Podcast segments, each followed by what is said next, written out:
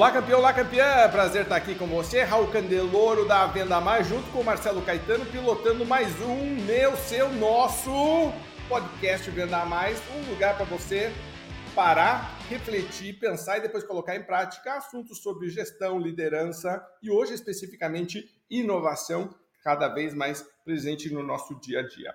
Para você que está nos ouvindo, lembre que a gente está lá no YouTube. Para você que está nos assistindo, lembre que a gente está em, em áudio também. Então você pode nos acompanhar aí andando de bicicleta, andando na esteira, esperando o avião no aeroporto, cada um né, no, seu dia a dia, na sua rotina, pode estar tá com a gente usando o cérebro aí e pensando um pouco mais. Lembre que tua curtida e teu comentário vale muito para a gente, teu compartilhamento é muito, muito legal. E lembre também que muita gente tem usado esse formato para fazer reuniões. Então, se você é líder, gestor de, gestor de uma equipe, quer trazer um assunto, hoje, por exemplo, que a gente vai falar de inovação, perfeito, para você juntar todo mundo e dizer como que a gente tem em relação a isso, como que a gente pode colocar em prática, o que, que isso nos provoca, né? Então, isso é muito legal também. Então, lembre de comentar aqui embaixo e, e deixar sua pergunta se você tem, se você tem algum outro assunto que você queira que a gente aborde, participe, que a gente gosta muito dessa troca. Sabe que a gente leva aqui vendas muito a sério, mas sempre de uma maneira informal e descontraída, e a tua presença, a tua participação é fundamental nesse momento. Marcelo, sempre que a gente começa, a gente começa o podcast com um pensamento teu. Hoje está fácil, né? A bola está levantada, a inovação está tranquila, né? É. Você sabe que o Arthur é um cara eu conheci já há alguns anos e o Arthur é um cara que tem alguma coisa que a gente acredita muito, que é consistência dentro desse processo. Né? A gente vê muito o pessoal que fala de inovação, é, que pô, vem, embarque em algum modismo, vai embora, quase que orbita dentro desse processo. Não, a pessoa fala de inovação, mas no fundo, às vezes, ela está falando de uma ferramenta. Né? Exatamente. Exatamente. E o Arthur é um cara que é, e o Arthur é um cara que tem consistência dentro desse processo de inovação. Então eu percebo, eu acompanho ele já há algum tempo, e eu percebo que ele sempre consegue separar o modismo do que é realmente importante dentro desse processo de inovação. E também, né, reforçando sempre a nossa, a nossa crença de consistência, né, cara? Você não vai para lugar nenhum se não tiver consistência. Não adianta pegar uma, uma modinha e sair por aí falando, tem que ser consistente. E esse cara, o Arthur, é um cara super consistente. E é bem bacana que ele esteja aqui com a gente no podcast Venda Mais. Perfeito. Estamos levando, inclusive, Arthur, você hoje tem o, um desafio imenso aqui de levar o nível da conversa. Vamos ver se você consegue, porque o Marcelo e a gente faz uma força contrária para ver se, né, do tipo, mas você não, você vai trazer um assunto que é charmoso, super, né? Então, e a gente estava brincando que você veio de Toledo, mora hoje em Curitiba, Marcelo está em Florianópolis, eu estou em Charlotte, Natasha tá na. A Nicole tá em Maringá. Quer dizer, do tipo, você vê hoje, né? Vamos falar de inovação. Uma das coisas que a gente sempre falou na Venda Mais é que se a gente ficasse restrito a trabalhar só com pessoas de Curitiba, por exemplo, quando a Venda Mais estava em Curitiba, ou você acaba ficando muito restrito em relação ao teu potencial, porque os melhores cérebros estão espalhados pelo mundo e hoje em dia você pode estar conectado em qualquer lugar. E eu sei que você tem viajado muito, a gente estava vendo o teu blog, né, teus posts no LinkedIn, no Insta, depois a gente vai falar para o pessoal te seguir também, mas uh, você gosta muito de participar de feira também, que eu tenho visto que você está sempre o tempo inteiro acompanhando isso, então, por exemplo, na SWSX, na NRF, no Web Summit, que né, foi super recente. Vamos começar então questionando um pouquinho sobre o que é realmente disruptivo. Tá? O que, que você tem visto que você realmente acha que vai ter um impacto? E depois a gente pode até falar sobre coisas que são meio modinha, mas no fundo não, você, na tua opinião, não vão ter tanto impacto assim. Então, pelas tuas viagens, pelo que você tem visto, o que, que realmente você acha que impacta? Bom, vamos lá. Prazer enorme estar aqui com vocês, reencontrar o Marcelo, né? Já nos encontramos aí em alguns eventos e aeroportos. Raul, é um prazer, te acompanho há, há, muito tempo, então muito legal estar aqui com vocês. Obrigado aí pela gentil introdução. É, eu tenho falado já há algum tempo que é o seguinte, eu não, eu não compro muito a tese assim de uma ultra disrupção, porque eu sempre acho que é o seguinte, se uma empresa, se uma pessoa, se ela achar um negócio que ela fala, putz, isso aqui é a coisa mais disruptiva que tem, é até meio vergonhoso para ela, porque as coisas elas, elas vão maturando, na verdade, muito mais lentamente do que as pessoas percebem, sabe? Então tá todo mundo falando que a coisa mais disruptiva que existe no momento é inteligência artificial. Eu fui professor de inteligência artificial em faculdade, entendeu? Então, é, só para ter ideia, esse aí é um tema de metade da década de 50, né? Então é um tema que vem, que está acontecendo de uma hora para outra desde os anos 50, né? Então só faz 70 anos que o assunto está é, amadurecendo de uma hora para outra. Então essa história do disruptivo, acho que entra muito no que vocês estavam falando, que é tentar caçar uma coisa assim, meu Deus, ninguém está vendo isso e temos que direcionar 100% dos nossos esforços nessa ultra nova tendência. E muitas vezes isso é, é parece aquela coisa assim, uma luzinha que está piscando, mas é distração, entendeu? Então, o que, que eu quero dizer com todo esse papo? É, o ideal é não precisar de disrupção. O ideal é que você consiga ter o que vocês estavam falando, que é consistência diária, disciplina, é, é uma inovação mais aborrecida para você não precisar dar esses saltos gigantes. Então, o que acontece? Quando um profissional, uma empresa, precisa dar um cavalo de pau na sua estratégia ou no jeito que ela faz as coisas, é porque ela ficou tempo demais sem acompanhar o que era importante. Então, claro, a grande onda aí, inevitavelmente, é a onda da inteligência artificial, mas, mais uma vez, tem empresa que está usando isso, que está incorporando isso no seu dia a dia, há, literalmente há décadas, há muitos anos. É, é um assunto assim que já está muito maduro de 2005 para cá. Então, claro, agora ficou mais fácil, a usabilidade está maior e tal. E aí, nesses eventos que eu participo, é, o desafio é justamente esse, porque todo ano tem pessoas extremamente articuladas, com argumentos muito fortes, tentando mostrar, sabe, que olha, tem um negócio que daqui a 12 meses o mundo vai ser irreconhecível. O tempo vai passando, você vai percebendo que algumas coisas param de pé e outras nem tanto. Então, é, só para citar uma coisa, todas essa, toda essa série de eventos aí que acontece muito afora é, sobre inovação, em 2022, era 100, 2021, perdão, era 100% Web3. Então, era tudo Web3. Meses depois, era tudo metaverso. É, nos últimos eventos que eu participei, quem estava falando de metaverso estava até com um sorriso meio amarelo, assim, tava uma coisa meio constrangedora, sabe? Então, eu acredito cada vez menos, assim, sabe, que é, a história dos absurdamente disruptivo. Eu acho que isso daí é meio desculpa é para quem ficou desconectado das coisas. É, e para vender livro e palestra também. A impressão que me dá é porque alguém está tentando vender um livro e uma palestra e, e coloca medo nas pessoas e me contrata que eu tire teu medo. eu te ajudo com isso. Um curso, né? Um curso, sete passos para você não sofrer disrupção do não sei o quê. Então é bem por aí. É. Marcelo, e Arthur, me conta uma coisa, como é que planeja, né? Você falou, a gente concorda muito com isso, assim, que não é um sobressalto, né? É um planejamento para que não tenha que ter essa, essa disrupção. Como que você vê planejamento dentro de um cenário desses? Ou a coisa é meio que uma fumaça e o planejamento não muda muito? O que, que mudou na sua concepção, na maneira em que as empresas planejam e na maneira que elas têm que planejar os próximos passos dela? Marcelo, eu acho que, claro, mudou o horizonte, né? Então isso é óbvio, isso daí é, é muito claro, né? Antigamente os horizontes de planejamento eram outros porque o passo da mudança era um pouco menor, né? Mas para mim a resposta, e, e, é engraçado que é, o que eu vou falar é uma obviedade, mas tem muita gente que parece que esquece disso. A resposta sempre está na velocidade da mudança do comportamento do consumidor. A resposta está lá, entendeu? Então não adianta. A resposta não está em quem fala o seguinte: olha, isso daqui é o que vai acontecer daqui a seis meses.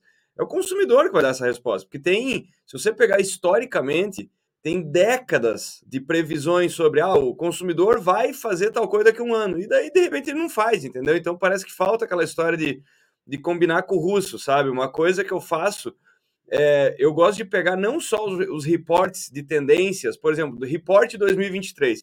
O que eu gosto de fazer é pegar, por exemplo, é, planejamentos e reportes de tendência de 5 e 10 anos atrás. Eu faço isso todo ano para ver o que, que o mercado estava estimando que ia acontecer cinco anos depois.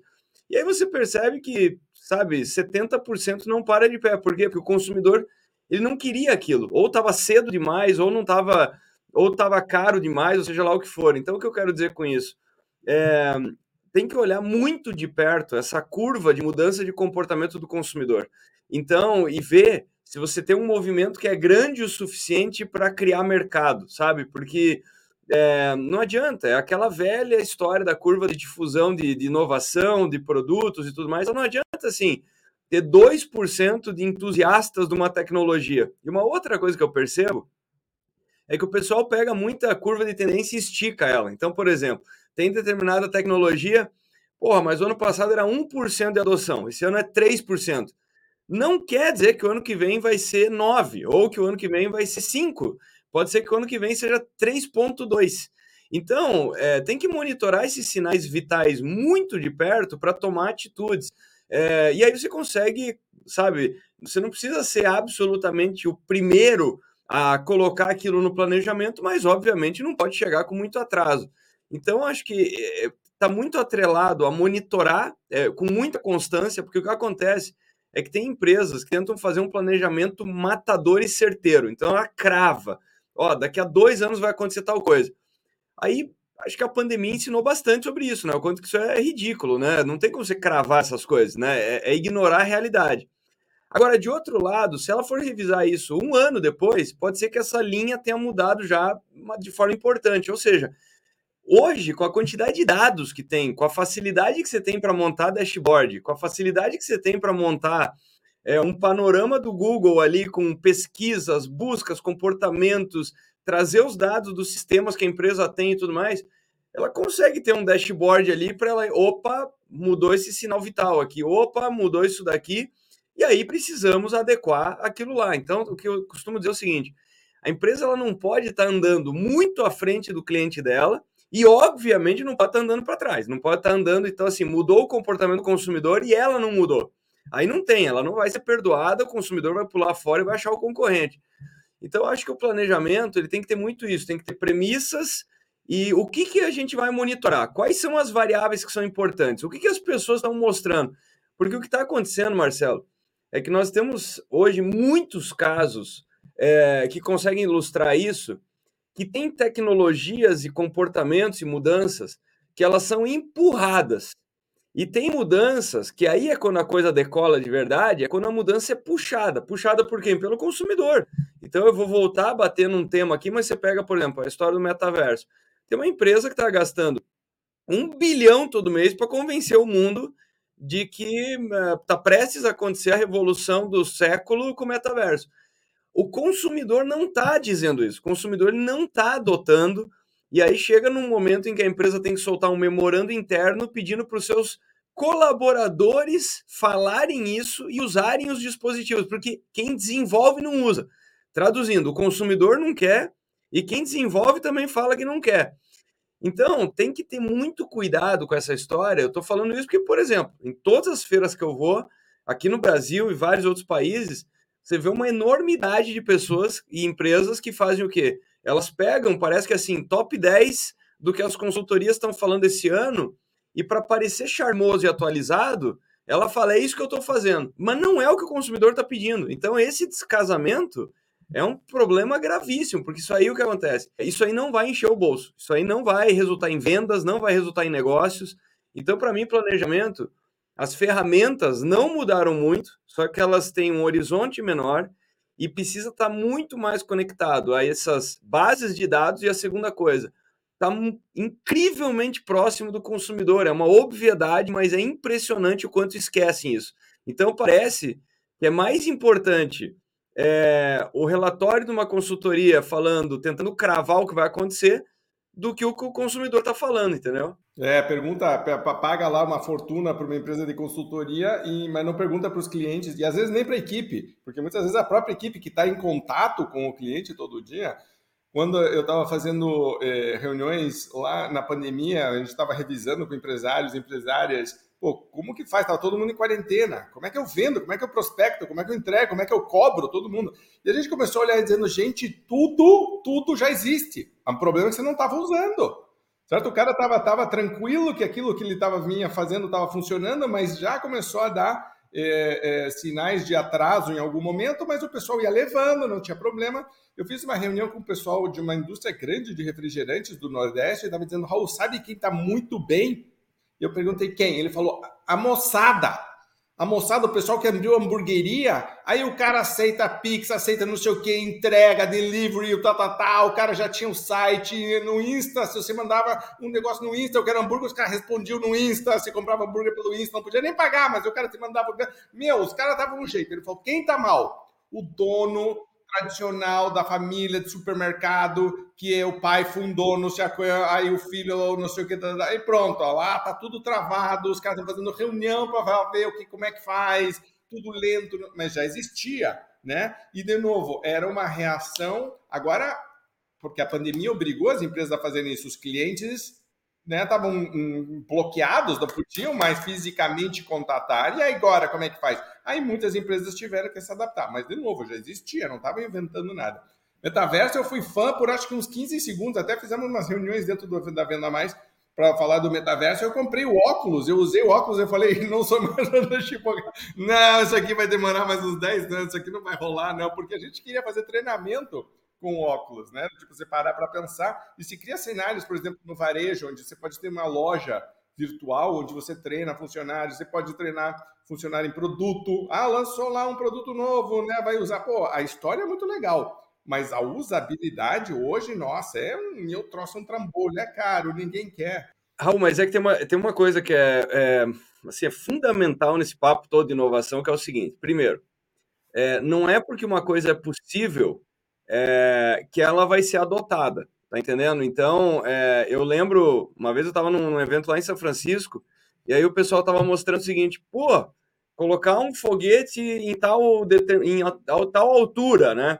Quer dizer, só governos conseguiam fazer isso. E agora tem empresas privadas fazendo isso.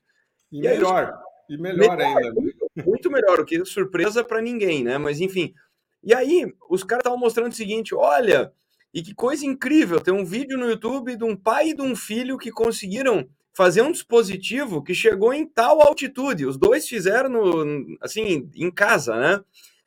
Só que aí o que, que, é o, que, que eu quero dizer com isso?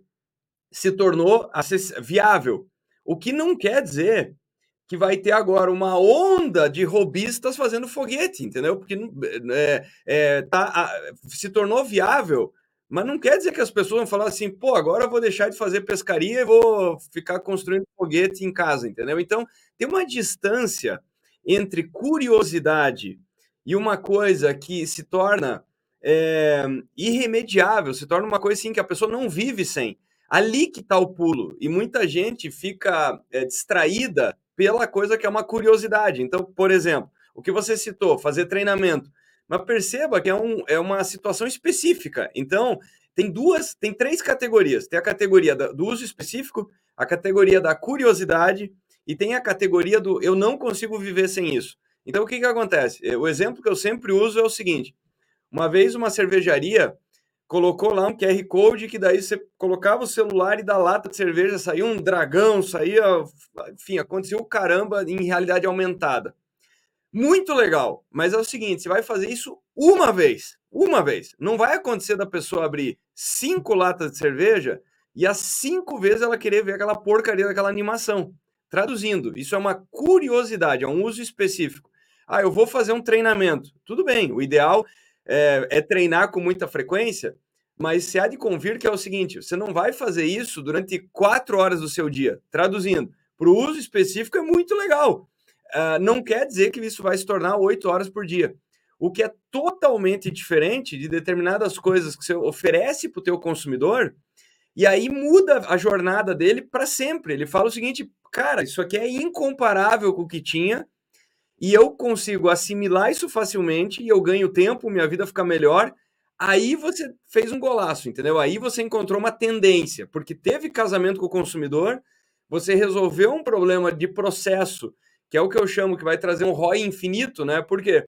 Porque aquela velha história. Quanto tempo a pessoa demorava para fazer aquela tarefa? 10 minutos. Agora ela faz em quanto? 2. Pô, você devolveu 8 minutos e há de eterno, para sempre. A pessoa nunca mais vai voltar a gastar 10 minutos. Então ela vai ter uma gratidão por aquilo que é um negócio muito importante. Aquilo vai trazer fidelização, vai trazer, enfim, uma série de coisas interessantes. Agora, não dá para confundir essas coisas que estão no grau da curiosidade ou porque tecnicamente não era possível, entendeu? Mais uma vez, a história do Google Glass lá em 2013, entendeu? Ah, agora dá para colocar uma telinha minúscula no óculos. Ok, se tornou viável, o que não quer dizer que se tornou indispensável. É uma curiosidade e é por isso que não decola. É, e você vê que o dragão saindo não substitui uma cerveja ruim. Né? Quer dizer, do tipo, não, não, não, não fica inventando coisa aí do tipo, pô, tem outras coisas para melhorar antes. Marcelo. Você sabe que tem um ponto bem interessante aí que, que o Arthur falou, que eu queria pegar aqui, porque tem muito empresário, muito gestor nos ouvindo, né? Então, assim, em primeiro lugar, é óbvio, está perto do cliente. Em segundo lugar, que a gente sempre fala, olha o que o cliente está consumindo dentro do seu mix de produto. Porque é impressionante como o cliente começa a consumir. Então, assim, você tem um ponto que é, meu, fique lá dentro do seu cliente, entenda o que esse cara está fazendo. O segundo é, o cliente começa a mudar o comportamento dentro da sua própria empresa e às vezes a gente não lê isso adequadamente, né? Ah, o cara consumia esse tipo de produto ou serviço, está começando a consumir outro. Cara, energia total nisso que está crescendo, porque tem um sinal claro. As empresas não olham para isso, né? Elas continuam tentando vender aquilo que ela está acostumada a produzir e não aquilo que o cliente está movimentando. Então, Ô, Marcelo, deixa eu fazer bom, pausa rápida, porque outro dia eu estava falando justamente sobre isso. É, é, quem aqui liberou o WhatsApp para cliente falar com o vendedor? E todo mundo levanta a mão. Eu digo, ok, quem já recebeu o WhatsApp do cliente fora de horário comercial? Todo mundo levanta a mão. Quem recebeu né, do tipo em final de semana? Todo mundo levanta a mão. E aí o pessoal dizendo, pô, meu saco, o cara invade, não sei o que. Isso é claramente isso que você está falando. O movimento é que se você libera os clientes todos em massa começa a fazer alguma coisa, a empresa começa a dizer, não, não, não, não, não. Não respondemos o WhatsApp, não sei o que, tá, tá, porque ainda, aí vem questão trabalhista, é uma, vem uma salada essa, né? Mas é exatamente isso, tipo, você libera, cria um negócio, os clientes vêm e a empresa aí começa a dizer, não, desse jeito eu não quero. Exatamente isso. Então, assim, você tem esses pontos aí de, de informação, né? Que é o que o cliente está consumindo, o que não é da sua empresa, o que o cliente está consumindo da sua empresa e está mudando o comportamento dele de consumo, e você interpretar isso e fazer essa leitura para que você faça um planejamento mais seguro. Arthur, você trabalha muito com palestra, né, cara? Você acha que viajou mais do que eu nesse primeiro, nesse primeiro quadrimestre aí, e não foi pouco, né? É, educação corporativa é uma área que a gente atua muito forte na Venda Mais que, que você tem visto de tendência aí? O que, que você tem visto de novos caminhos de educação corporativa nessas feiras que você tem passado aí pelo mundo? Enfim, qual é a sua visão sobre, principalmente, o veículo que está levando essa educação é, em outros padrões ou em novos padrões? Tem alguma mudança significativa? Eu acho que, felizmente, a, a, as empresas e os profissionais também, é, eles estão se conectando mais a mundos exteriores, assim, que é uma coisa que eu acho que faz uma diferença brutal. Assim. Então, aquela velha história, o exemplo que o Raul estava falando, do, por exemplo, do supermercado, é impressionante o quanto que, por exemplo, um supermercado é, faz benchmark com outro supermercado. E aí o que eu sempre falo, ambos correm um risco de terminar medíocres, né? Porque é, um vai olhar as boas práticas do outro e se o outro não te, sabe, um fica olhando o outro, um A avalia B, B avalia C e C avalia A. E os três ficam ruins. Em muitos segmentos parece que o que acontece é exatamente isso, sabe? Nivela por baixo, por quê? Porque um fica olhando o que o vizinho está fazendo. Então, felizmente, o que eu estou começando a ver é que o pessoal está tendo um pouco mais de apetite para tentar entender o que está acontecendo em outros segmentos é, e não achar que isso é uma distração, porque está longe disso. É o que eu sempre falo. É, tem respostas incríveis se você olhar o teu negócio como uma sequência de tarefas e tem como resolver aquelas tarefas de forma mais inteligente. Então, quer dizer, muitas vezes o que o supermercado precisa é uma instituição financeira que resolveu bem, entendeu? Porque a frase que eu mais escuto, uma das frases que eu mais escuto, eu tenho certeza que vocês também, é aquela velha história de: não, não, Arthur, mas deixa eu te falar. O nosso segmento é muito particular e único. Aqui as coisas são diferentes. Eu Ou não... a nossa região. Ou a nossa, Ou a região. Nossa... a nossa região é clássico, é clássico. E é, é, é a coisa mais clássica. E é o seguinte: é, ali você já cria uma desculpa gigantesca para não fazer nada, né? Porque assim, parece que a pessoa já está justificando o porquê ela não consegue fazer certas coisas. Então, acho que essa história de se conectar com, é, com bases exteriores é uma coisa muito importante. A forma de estudar está sendo assim, está sendo muito diferente, né? Porque o pessoal está usando mais plataformas, está é, e o pessoal, as pessoas finalmente, Marcelo, estão aprendendo uma coisa que eu falo também há algum tempo, que é o seguinte: hoje, as melhores, e eu, eu, não, eu não, não sou daquela tese do tipo, ah, a faculdade agora se tornou inútil. Não, claro que não, porque é óbvio que você não vai aproveitar tudo, mas te dá uma. Pelo menos alguém está te dando assim, uma certa estrutura, entendeu? Então, acho que é muito fácil também. Tem muita gente que fala o seguinte: ah, hoje eu olho para trás e eu percebo que não me ajuda tanto é que você virou outro personagem depois de ter passado por aquilo. A pessoa que você era antes de ter passado por aquilo não seria o personagem que você é hoje. Então, hoje é muito fácil você falar o seguinte: ah, mas eu já sei tudo o que eu vi lá. Não, muita coisa você aprendeu exatamente ali, então é, separe as coisas na sua cabeça. Mas quem tem um pouco mais de maturidade está percebendo, sabe o quê? Que as melhores faculdades hoje, por isso que eu falei, uma coisa é formação de base, uma segunda coisa é se tornar incrível, que são capítulos muito diferentes. Tem gente que quer se tornar incrível antes de se tornar muito bom. É, principalmente em rede social, em LinkedIn. LinkedIn, hoje, todo mundo é CEO de alguma coisa, é cofundador da, da startup que vai mudar o mundo e a pessoa muitas vezes não é CEO nem da, da sabe, do, da, da, vida dela, da vida dela mesmo. Então, é, uma coisa é formação de competências elementares básicas e que são pré-requisitos.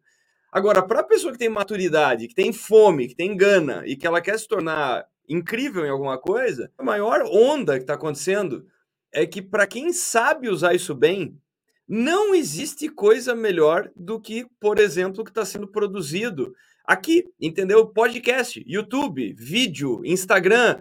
É, por quê? Porque você pode usar o algoritmo a teu favor. O que, que, que eu quero dizer com isso? Não existe hoje faculdade melhor do que YouTube, Spotify, Instagram, TikTok, tudo isso. Aí tem gente que fala: não, peraí, mas eu abro, só tem porcaria. E aí é perigoso pra caramba pelo seguinte: o algoritmo ele só tá tentando entender o que te chama atenção. Então, quando a pessoa fala, pô, uma rede social é só besteira, é um, é um statement, é uma declaração muito clara dizendo que você interage com besteira. Então, quando é a pessoa. Um feedback, se você parar para pensar, é um feedback muito claro. Você é que alimentou isso. Você é criou espelho. isso. É espelho. Você está olhando para o espelho. Então, aquela história.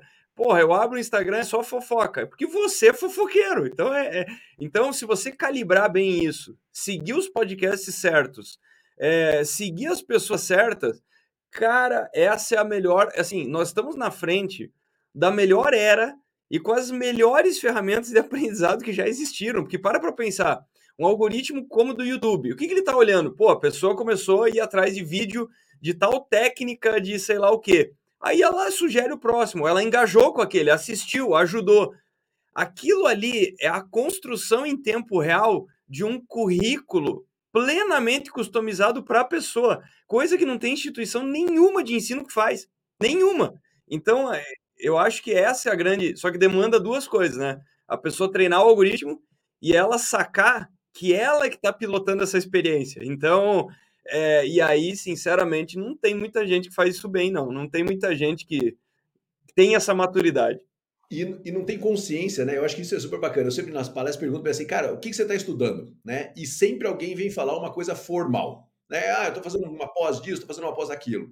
Aí agora, agora começou a surgir, eu falei, cara, mas você não ouve nenhum podcast? Daí o cara falou, não, eu ouço esse podcast aqui toda semana. Eu falei, cara, você está estudando, você está absorvendo informação por isso mas ele não olha para aquilo como uma educação. Ele olha para aquilo quase como uma. Ah, é um jeito de eu, sei lá, eu ficar na academia lá ouvindo alguma coisa, e ele não olha aquilo como uma formação. Então, às vezes, o cara fala, pô, eu queria falar tal assunto. Eu falei, cara, vai nesse podcast aqui e dá uma maratonada nele, porque tem muita coisa lá dentro. Ele olha e fala, pô, não tinha pensado nisso.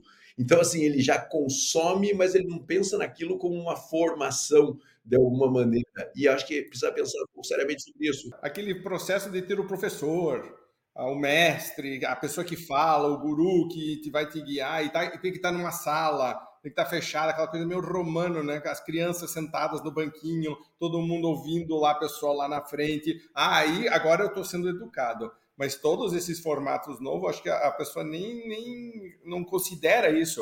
E, e, é muito engraçado, porque, por exemplo, a gente vai fazer coisa, a primeira coisa que pergunta é: tem diploma no final? Tem certificado? E tu diz, porra, a última coisa que eu quero é que você aprendeu?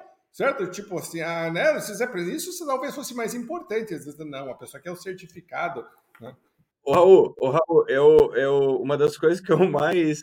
É, o pessoal bate o olho lá, daí, por exemplo, quando eu fui fazer o, quando eu fui fazer o mestrado nos Estados Unidos, a pergunta número um, as pessoas não perguntam o seguinte: foi legal? A pergunta é: consegue covalidar no Brasil? Minha resposta é não tenho a mais remota ideia, e não me interessa.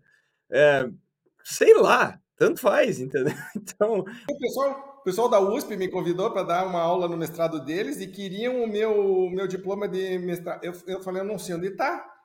E os caras, como, meu Deus do céu? Eu falei, eu não, não tenho a mínima ideia, não tá pendurado, né? Que tem gente que já faz uma moldura, um quadro, aquelas coisas de médico. Eu me lembro que você ia visitar o médico, o médico tinha lá o diploma, certas coisas assim, o dentista colocava o curso que ele fez. Eu disse, cara, se eu for para começar, não teria mais parede para colocar esse tipo de, se eu fosse colecionar, esse tipo de coisa assim. E segundo, é irrelevante, certo? Tipo, tá, tá, tá usando um, um modelo primitivo. Ô, Arthur, falando em modelo primitivo, eu entrei no chat GPT e coloquei, vou entrevistar o Arthur Igreja hoje, e, e eu falei, eu quero 10 perguntas que sejam verdadeiras ou falsas, eu vou fazer um jogo rápido com você, e você só tem que responder sim, não, ou verdadeiro ou falso, vamos, vamos ficar, verdadeiro ou falso, você pode colocar um depende, tá? E o depende a provocação, Marcelo vai te pegar no pé depois nos depende, porque a gente vai querer saber mais por que, por que, que você está enrolando, por que, que você está em cima do muro. Está preparado para isso? Bora! Ok, então tá bom. Então atenção, gente. Falando de inteligência artificial e inovação, já não é mais a gente entrevistando, é o Chat GPT. Primeira pergunta, lembre, verdadeiro ou falso, hein? Jogo rápido, vou pum, pum, pum, uma atrás da outra.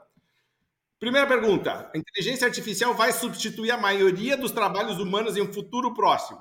Verdadeiro ou falso? Falso. Inteligência artificial é capaz de tomar decisões melhores do que seres humanos em todos os casos. Falso. Inteligência artificial pode ser programada para ter preconceitos. Verdadeiro. Inteligência artificial é uma tecnologia relativamente nova que só surgiu nas últimas décadas. Verdadeiro ou falso?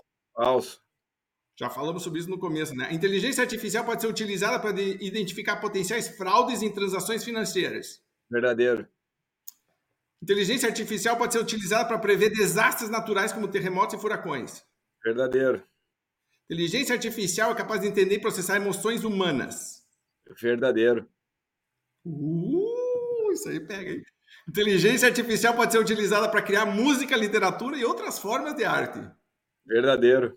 Uh, e até ganha prêmio às vezes. E dá confusão para ver quem que é o autor. A inteligência artificial pode ser programada para aprender continuamente e se tornar cada vez mais inteligente. Verdadeiro. Perigo, hein?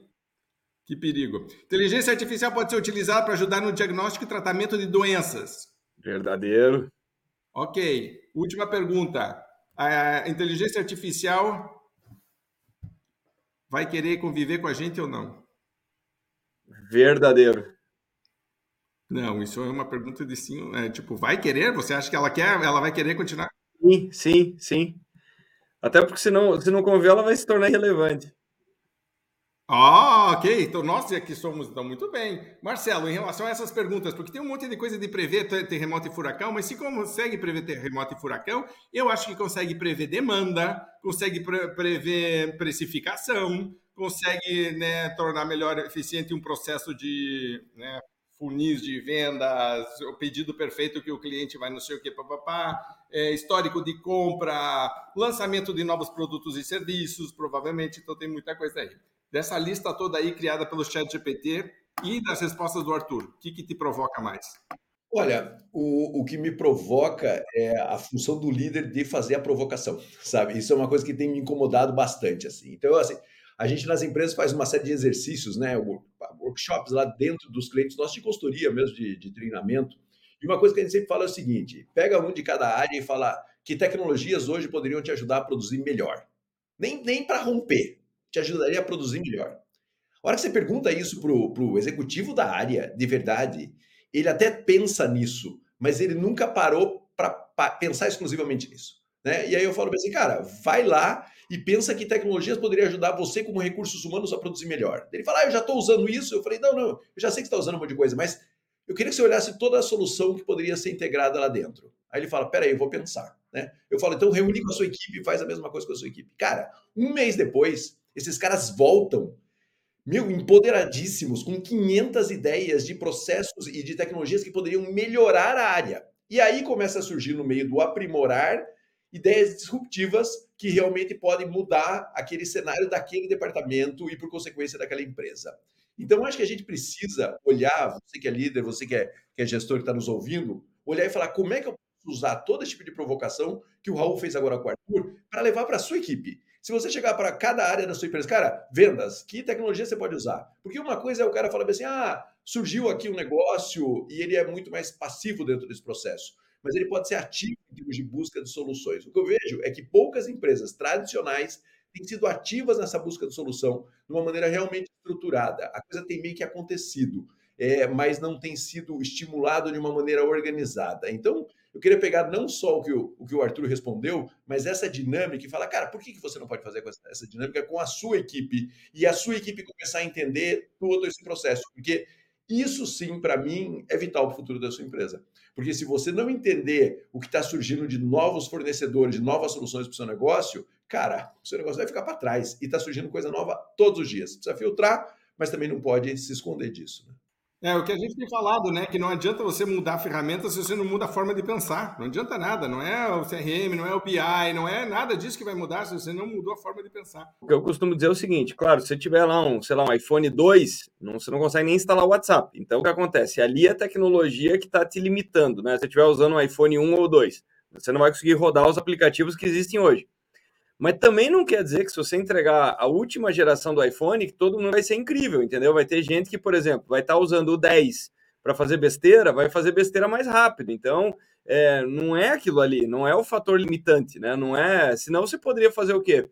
É, colocar o mesmo CRM, o mesmo RP em todas as empresas, por lógica, todas deveriam ter a mesma performance, né? Você quer um teste muito prático disso é só apurar a diferença de performance que existe entre franqueados, né? Num negócio que é absolutamente padronizado, a mesma marca, o mesmo produto. Não, e... mas é que a minha região é diferente, Arthur. É, exatamente, então, é... exatamente. E o... Mas aí o que acontece é, com essa história da. O Marcelo falou uma coisa que é, é fundamental. Na verdade, tem que ter um tempo para explorar essas coisas, então tem que ter. É, arrumar algum tempo, ou seja, ele tem que ser bloqueado para explorar de fato essas coisas. E aí uma mudança importante é que é o seguinte, não é mais do setor de TI, não é mais do seja lá o que for, não é mais do CTO da empresa ou chame do jeito que você quiser. Porque essas ferramentas, como elas são de uso geral, falando, por exemplo, um chat GPT da vida, o significado que ele tem é para cada área e para cada profissional. Então, o que eu quero dizer, não tem como o cara de TI é, saber lá no dia a dia de um vendedor como é que o chat GPT vai ajudar isso. Quem tem que descobrir isso é o vendedor. Quem tem que descobrir isso é o cara do, do financeiro, o cara do seja lá o que for. Agora, se essa pessoa não se enxergar como uma pessoa de tecnologia e ela não brincar um pouco com essas ferramentas, ela não vai descobrir esse negócio. Então, por exemplo, teve uma empresa que eu fiz um evento algum tempo atrás, os caras vendiam, eles vendem é, mais de 50 mil itens diferentes. E aí o que acontece? São itens têm lá todas as especificações técnicas. Eles tinham um time gigante para fazer o quê? Para pegar aquelas especificações técnicas e transformar num texto para colocar no site. Ou seja, olha, isso daqui é um, sei lá, uma lâmpada com a característica A, B, C, Z e não sei o que e tal. O que, que os caras resolveram fazer? Eles começaram a pegar os datasheets, ou seja, a, a, os descritivos técnicos dos produtos, jogar um chat GPT da vida e falar o seguinte, amigo, me faz aí um texto para vender esse negócio. O que eles descobriram é que o texto era muito melhor do que aquele que eles faziam. E eles conseguiam pegar 50 mil datasheets, enfiar no chat GPT e sair com esse texto pronto. Então, é, você imagina o salto de produtividade. E aí eles fazem o quê? Agora eles estão fazendo a revisão desses materiais, não mais a criação. E ganharam lá milhares de horas. Onde é que eu quero chegar com esse ponto? O cara de TI, a pessoa de TI, seja ela quem for, ela não vai necessariamente imaginar que existe lá uma equipe fazendo isso. E se essa equipe não estiver lá brincando com essas ferramentas, ela vai continuar fazendo o quê? Descrição de produto numa produtividade medíocre. Então, onde é que eu quero também chegar é, com, com esse papo todo? Você pega um chat GPT hoje, você consegue, só para vocês terem ideia, é, eu consigo hoje pegar é, um software para fazer o quê? A transcrição do que nós estamos falando aqui. Então, tudo que nós falamos aqui, você consegue converter para texto com. leva 10 segundos para fazer isso. Você consegue pegar esse texto inteiro e jogar numa ferramenta dessas e falar o seguinte: quais foram as palavras é, que não são usuais ou são difíceis de serem entendidas que nós usamos nessa conversa? E aí ele vai te dar um feedback, ele vai falar o seguinte, cara, não precisava ter usado tal palavra porque é, é, uma outra palavra mais simples e tudo mais. Então, o que eu quero dizer? O significado para quem está se comunicando, significado para quem está vendendo, significado pra... é muito único. Então, é, esse exercício que o Marcelo falou é, porra, é, é fundamental. Isso aí toda empresa deveria estar tá fazendo. E, e, imagine que, por exemplo, se eu gravo uma reunião de vendas, vamos dizer que eu tenho equipe no Brasil, estou com Zoom, qualquer coisa, e, e fiz uma reunião, sou diretor comercial. Eu gravo esta, coloco, faço a transcrição, depois coloco no chat GPT, resuma para mim, por favor, os três a cinco pontos principais dessa reunião. Você já tem pronto o texto para mandar para a equipe, dizendo, ó, oh, só para reforçar a reunião de hoje, está aqui os cinco pontos que não chega a dar pronto, a coisa mais fácil do mundo. Eu estava usando o, o, o chat GPT outro dia para dizer, porque ele me ajuda a lembrar de coisas certo? Eu coloquei essas perguntas, quais outras per perguntas? Eu quero fazer uma reunião com a minha equipe sobre X, está acontecendo um problema. Coloca lá e, e, tipo, o tempo inteiro. E eu concordo muito essa história de olhar para o departamento de TI, esperar que o departamento de TI me traga novidade, não funciona, não funciona. Mas isso, né? Mas isso significa que nós temos que o tempo inteiro tá, é, é, é, experimentando, brincando, testando coisas. O, meu problema agora, e aí, tipo, até um problema pessoal, eu queria ver como você convive com isso, que é o seguinte. Se você pegar uma rotina, aí você tem que acordar às 5 da manhã, você tem que meditar, você tem que tomar um suco orgânico, aí você tem que fazer journaling, escrever os teus princípios de vida e como fazer uma revisão de vida. Aí você tem que revisar as tuas metas do dia que você fez no dia anterior, antes de dormir. Aí no seguinte da tarde, essa rotina toda deve durar umas quatro horas, mas você só tem uma hora para fazer ela, porque aí já são seis, aí já, as crianças já acordam, já começam, não sei o que eu, né, por exemplo, então tem que fazer.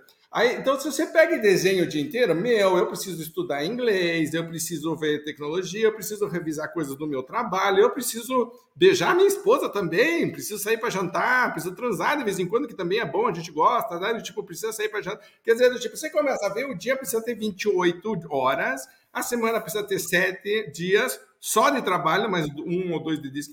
Quer dizer, como é que eu enfio acompanhar novas tecnologias numa rotina que seja. Você faz o que geralmente? Você recomenda. O cara bloqueia um horário da semana e trabalha naquilo, o cara lentamente começa a fazer isso fora do horário comercial e começa a testar e brincar. Como, como que você faz isso e o que, que você recomenda?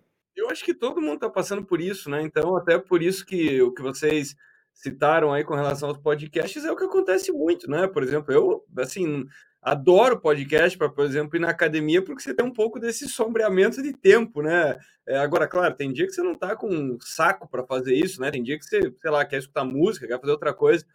Mas o fato é que dá, dá para fazer um pouco desse paralelismo, assim, né? Tipo, você está dirigindo, você está, sei lá o que, se deslocando e tal.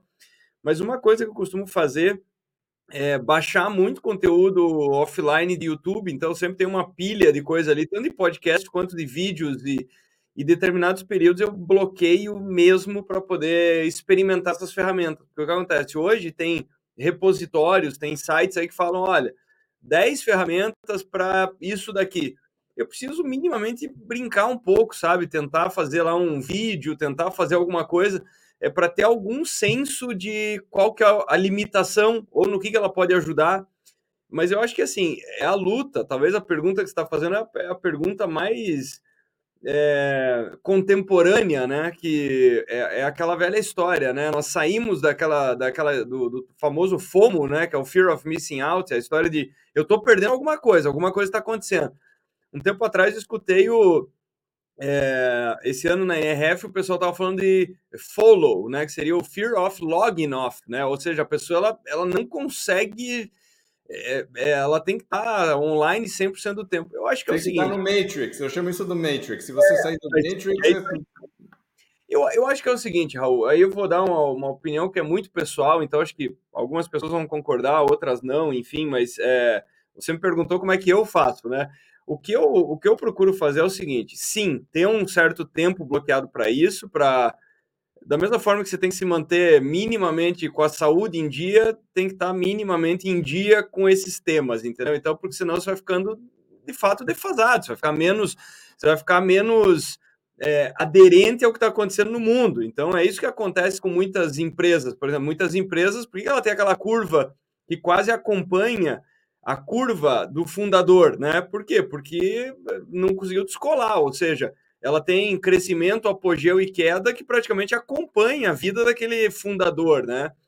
E na nossa rotina profissional acontece a mesma coisa. Em algum momento nós seremos menos relevantes para o mercado. Em algum momento, sabe? Então, o que você consegue fazer é esticar essa curva. Você consegue se manter em forma intelectualmente por mais tempo, e isso demanda esforço. E esse esforço é por, algum, por alguns lados, ele é mais fácil porque você ganha experiência, por outros lados, ele fica maior, porque você não tem aquela plasticidade cerebral que tinha aos 10 anos, né? Então, é, você tem mais bagagem, mas menos músculo, né? Para carregar essa bagagem. Mas o que eu quero dizer com isso é o seguinte: é, eu também tenho muita clareza dessa história é, das, das 24 que deveriam ser 70 horas por dia. Acho que a pessoa tem que ter muita clareza em escolher suas batalhas, escolher quais são suas batalhas. Então, é, o que acontece é que todos esses é, essas coisas que são incríveis, elas vieram na nossa, elas vêm na nossa cara, porque assim, antigamente ela vinha numa revista Caras mensal. Agora é um feed infinito, né? Então hoje as pessoas percorrem uma distância maior com o dedo indicador do que com as pernas durante o dia, né? Elas percorrem uma distância maior atualizando o feed do que o que elas caminham durante o dia. E aí vem esses inputs. Então, aquela história, pô, você devia estar aprendendo uma língua que está morrendo na África, você tinha que aprender um instrumento, você tinha que ser triatleta. E assim, o que você está vendo é um the best of, você está vendo uma coletânea da vida das pessoas, entendeu? Então, o que eu te garanto é que aquela pessoa que está fazendo triatlon é pouco provável que ela esteja fazendo outras 10 coisas. Só que aí o problema é que você vê a pessoa que está lendo três livros por semana, é pouco provável que ela esteja fazendo triatlon, entendeu? Então, acho que é, e todos esses fica a, né, a pergunta também do que você falou, né? será que está tendo tempo para a família? Será que está tendo tempo para outras atividades? É, graças a Deus, IA ainda não tem nada a ver com, com vida sexual, né? Apesar de muitos. Espera, espera que isso aí. Você já viu réplica? Você já viu a réplica? É, não, pois é, mas, mas enfim. Ah, aí, a aí... galera já está substituindo, né? Coloca. Aí... Eu tenho um amigo meu que, inclusive, que é de Curitiba, ele não mora mais aí, mas ele está fazendo bonecas. E as bonecas são assustadoramente reais. E é um...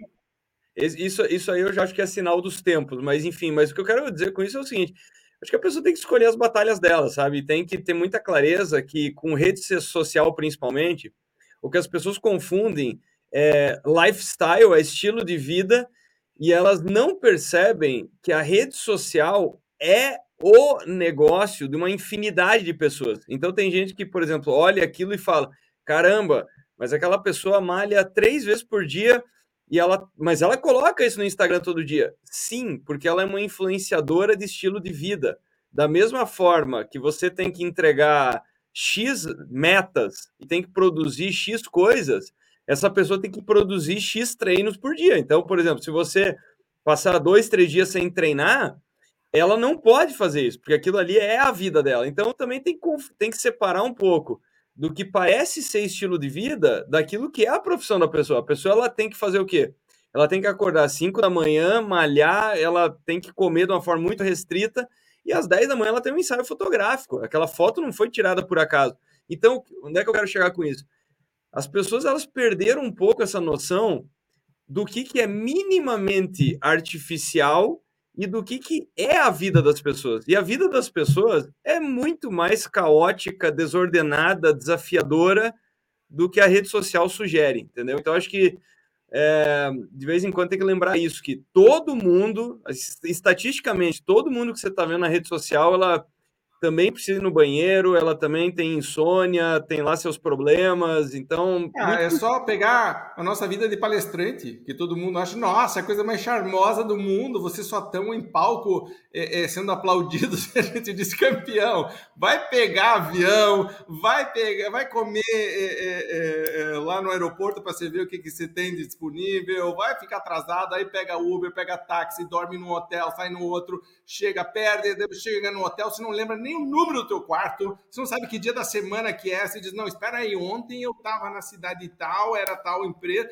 e aí, então a tua vida começa a estar, tá, então, porque você sabia onde você estava mais ou menos, porque você deu uma palestra na, naquilo, e aí as coisas começam a parecer aquele túnel de que está passando tudo acelerado, você não lembra mais o nome das pessoas, e de repente você chega em casa, e aí foi o que aconteceu comigo, meu filho começou a andar de bicicleta, e eu não estava em casa, Sabe? Do tipo, todo mundo, ai, que vida maravilhosa, charmosa, dizendo, mas campeão, negócio. Eu assisti o Rafa chutando um pênalti numa final de campeonato pelo, pelo celular que a minha esposa estava gravando, porque eu estava trabalhando, certo? E aí, pomba, você, você, chega aí, ai, que lindo que é. É, não, é, realmente tem seus momentos, mas mas, mas o que eu falo é o seguinte, Raul, tem duas coisas. Primeiro, absolutamente tudo gera trocas, gera trade-offs. Então, é, tem aspectos do que a gente faz que são absolutamente espetaculares, espetaculares.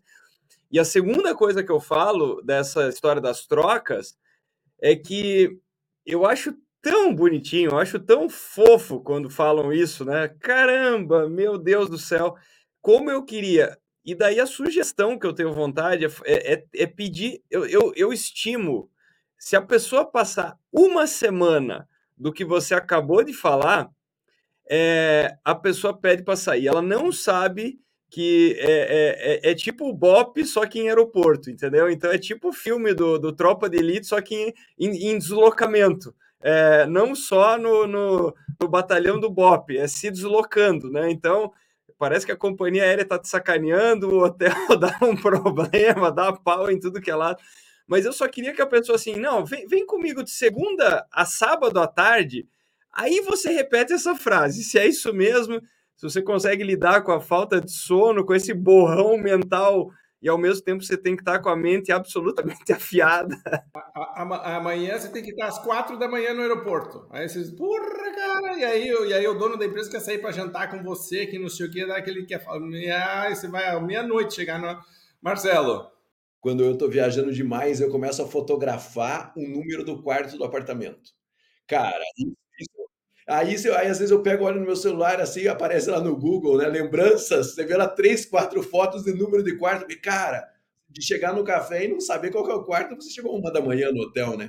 Desculpa te interromper, Marcelo, mas só tem um comentário que é engraçado, é que é o seguinte, é, rede social também hoje, a pessoa é, é, é, maluco, porque é o seguinte, quando a pessoa vê, por exemplo, 10 stories, né, porque tipo, estamos aqui conversando numa segunda-feira, né, na, é, amanhã eu estou em Campinas, quarta eu estou em Belém, quarta à noite eu estou em São Paulo, enfim, assim continua até o sábado. A pessoa, quando ela passa 10 stories no Instagram, ela clicou em cada um durante um segundo. Ela não consegue processar que aquilo ali são 10 cidades diferentes, que aquilo ali são 10, são 10 hotéis, são 10. Então, a, a velocidade da foto é o seguinte, né? Fica assim: ah, Curitiba, Campinas, Belém, São Paulo, Parará, interior do não sei aonde e tal acontece em 10 segundos, mas o cérebro não consegue imaginar que entre uma foto e outra daquelas é, tem Uber, tem não sei o que, tem não sei, enfim, tem um milhão de coisas entre essas duas fotos, né? Entre essas duas fotos. Aí o pessoal pergunta, mas como que vocês conseguem inventar tanta história? A gente diz, não, nós não inventamos nada. Tudo acontece de verdade, porque, tipo, você tá... né? Tipo, é uma sequência, uma atrás da outra. Ô, Arthur, fantástico papo, super obrigado. Já, mas encaminhando aqui, Bom, a gente gosta de, de respeitar uma hora. Marcelo. Deixa eu só fazer uma pausa aqui. Ah, eu tenho uma pergunta também para ele, mas então vai lá. No meio de, e eu acho que o legal é o seguinte, né? A gente está falando aqui de determinar o que você quer de verdade para a sua vida, né? E no meio de tudo isso, por exemplo, eu agora, quase 30 dias que eu parei, não vou dar palestra há 30 dias, porque eu preciso organizar algumas coisas. Aí você pode fazer um curso, aí você pode fazer não sei o quê. É você determinar o que você vai fazer da sua vida. Eu Isso chama, que... Arthur, puxão de orelha. Quando a Bianca chega e puxa aqui o lóbulo da orelha, é, é, é assim, é nada não. melhor do que. Não, não, mas, mas, mas é isso, assim, sabe? Eu chegar e falar, beleza, quatro meses, viajei com um louco, um mês parado, estudando, fazendo contatos, fazendo reuniões que eu aprenda, enfim, todo esse processo. Eu acho que é essa determinação, né? Porque você pega o Arthur, por exemplo, assim, pô, tava lá em três, quatro eventos no, no mundo aí, né? Viajando. É quando ele determina, cara, aqui eu vou absorver conhecimento, aqui eu vou estudar, aqui eu vou parar, aqui eu vou jogar meu tênis, aqui eu vou no meu show, aqui eu vou fazer minhas coisas. O que eu tô vendo é que as pessoas estão passando a vida realmente como feed ali, sabe? Sem determinar o que elas querem fazer de uma maneira ativa e elas estão vivendo essa ilusão de que, pô, vai, continua aí. Não, não, para Ontem mesmo veio um amigo aqui em casa assistir um jogo e ele falou: E aí, esse mês? Eu falei assim, cara, esse mês, a princípio, eu parei tudo. Eu vou fazer viagens é, para fazer reuniões, tudo isso daí, mas palestra, travei um mês. ele falou assim: como é que você consegue? Eu falei, travando, cara. Se, se, eu não fizer isso, eu não consigo ter reunião com o Raul, com o Vitor, um monte de coisa que eu teria que fazer. Então, essa coisa de determinar onde eu vou absorver conhecimento, onde eu vou correr, onde eu vou. Cara, é fundamental, senão a vida passa como um feed e é muito perigoso. Né? Só, só deixa eu fazer um comentário rápido aqui, Raul, mas é genial. É, não, eu não, não poderia concordar mais com, Marcelo, porque e tem uma coisa interessante que é, é maluco que eu vou falar, mas, por exemplo, e a partir da hora que você é, tem mais essa determinação, porque alguns vão escutar o que você acabou de falar e alguns vão interpretar pelo lado de não, super fácil o Marcelo falar isso, né? Ele falar, ele vai tirar um mês porque ele pode fazer isso. Mas a questão aqui é o contrário. A questão é que a pessoa que tem essa postura de assumir é, e determinar as coisas é justamente essa esse posicionamento mental que leva ela até a condição de poder fazer isso. Ou seja, a pessoa alcança muito mais coisas a partir da hora que ela tem essa atitude primeiro. Então, a mesma atitude que eu quero dizer, a mesma atitude que leva a pessoa a falar o seguinte: neste mês eu preciso fazer isso para, enfim, não importa o que. É a mesma atitude que lá atrás ajuda ela a fazer coisas importantes para construir uma carreira sólida. Então, é, é, a atitude, a postura é idêntica, é absolutamente idêntica. É por isso que eu falo que tem determinados traços, né? Por exemplo, quando nós estamos falando aqui, o Raul falou, né? Que é uma coisa que é muito comum ir para o aeroporto às quatro da manhã. O que, que eu falo? A capacidade de lidar é, com cansaço, a capacidade de lidar, é, de você falar para o teu corpo, olha, quem está pilotando isso aqui sou eu, tá? Então seria lindo é, dormir oito horas, mas campeão, hoje o que tem é isso aqui. E no dia seguinte você conseguir performar bem, é a mesma capacidade que num determinado momento que você está cansado, mas de repente você precisa estudar, é aquela mesma força. O, que eu quero dizer é, o atributo é o mesmo, a atitude é a mesma. Então, eu acho que criar esse estofo, criar essa robustez é que é a coisa. Mas o que você falou, Marcelo, é, é essencial, porque é o seguinte, é justamente o que eu estava falando do algoritmo. Se você simplesmente deixar o algoritmo te entregar, ele vai te entregar o que está acontecendo no BBB essa semana, entendeu? Ele vai te entregar um caminhão de, de, de coisa que é o seguinte, é a média do comportamento na sua região, né? Como o Raul também falou. A partir da hora que você fala o seguinte, algoritmo, mas não, cara, o que eu quero ver é informação valiosa. O, o, quando o pessoal fala, ah, a internet é cheia de besteira, porque tem o seu público consumidor. Mas procure os, os bons conteúdos, procure, não, claro, não é só procurar curso, só isso. Eu também sou apaixonadíssimo por esporte, por música, por uma, uma série de coisas mas são os temas que me interessam, e aí eu quero assumir o controle sobre eles. Então eu quero, olha, algoritmo, o que eu quero ver é isso aqui, cara, isso aqui não. Então essa, esse negócio de tomar as rédeas é, e, e, pilotar, que nem você falou, senão vira uma coisa de. É, é um feed virtual e a, e a, vida offline vira um outro feed, né? Vira um outro feed de tempo passando, né? Que eu acho que é um feed. Eu ia dizer que acho que o nosso cérebro é o algoritmo. E aí, então, é, você tem mais na tua vida do que você está alimentando. Basicamente, onde você coloca teu foco, onde você presta atenção, é a mesma. A, a mídia social, na verdade, para mim, reproduz algo que já existia, que é a nossa forma. Ele só amplificou. Muito bem, legal. É, para terminar, de tudo que a gente falou, se você fosse resumir algo que você quisesse reforçar para o nosso público, vamos dizer que eu fosse fazer um outdoor, tá lá, uma frase inteligente do escrito Arthur Igreja embaixo, certo? Tipo, qual seria? Pô, eu tenho dificuldade com frases matadoras assim. Não, pode ser pensamento, pode se estender, pode ser algo que você, um conceito que você gostaria de reforçar para as pessoas que estão envolvidas em todo esse processo. Eu vou então resgatar uma, a, a, uma das primeiras frases que eu li hoje cedo, tá? Que eu acho que fala muito sobre o nosso papo, né?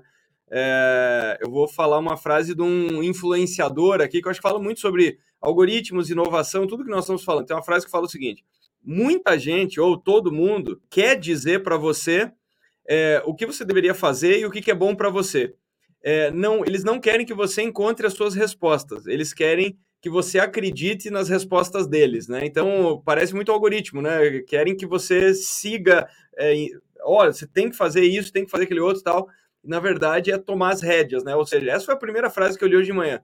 E o nome do influenciador, um cara super digital que escreveu isso, chama-se Sócrates. Né? Então, Sócrates falava: cuidado com é, as premissas e tudo aquilo que chega maduro demais para você na verdade, entenda que é você que vai ter que é, se fazer essas perguntas e encontrar esses caminhos, né? Então, um cara que não tinha nada a ver com o algoritmo, mas só para mostrar que essas questões são eternas, né? Ou seja, ele já entendia o algoritmo, ele já entendia algoritmo. o algoritmo. Ou seja, o meu recado é o seguinte: tem mudança para caramba? Tem. Você quer se manter em alta performance? Cara, é, tem que se conectar com isso, tem que aprender, tem que. É, enfim, eu, eu, eu tenho muito disso semanalmente, diariamente, que é aquela coisa. E aí, o que, o que, que, o que, que eu não tô vendo, o que, que eu aprendi hoje para minimamente tentar me manter relevante, né? É, eu fico feliz porque acho que é o segundo ou terceiro podcast seguido que a gente grava que vem nomes como Sócrates, como filosofia, como não sei o quê. É, eu estava esperando significa... os históricos surgirem, Marco Aurélio, a gente né, estamos indo por essa linha. Exatamente, isso significa que nós temos os convidados certos, né? E não, aí, eu falei que o Arthur ele ia elevar o nível da conversa, eu falei, tipo, com certeza. É isso. Muito bem. Campeão, campeão, você que está nos seguindo, parabéns por essa decisão de você investir nessa jornada toda de crescimento. Como disse o Arthur, o retorno é infinito, tá? Então, tipo, parabéns por isso. Lembre de compartilhar isso com a gente, com outras pessoas.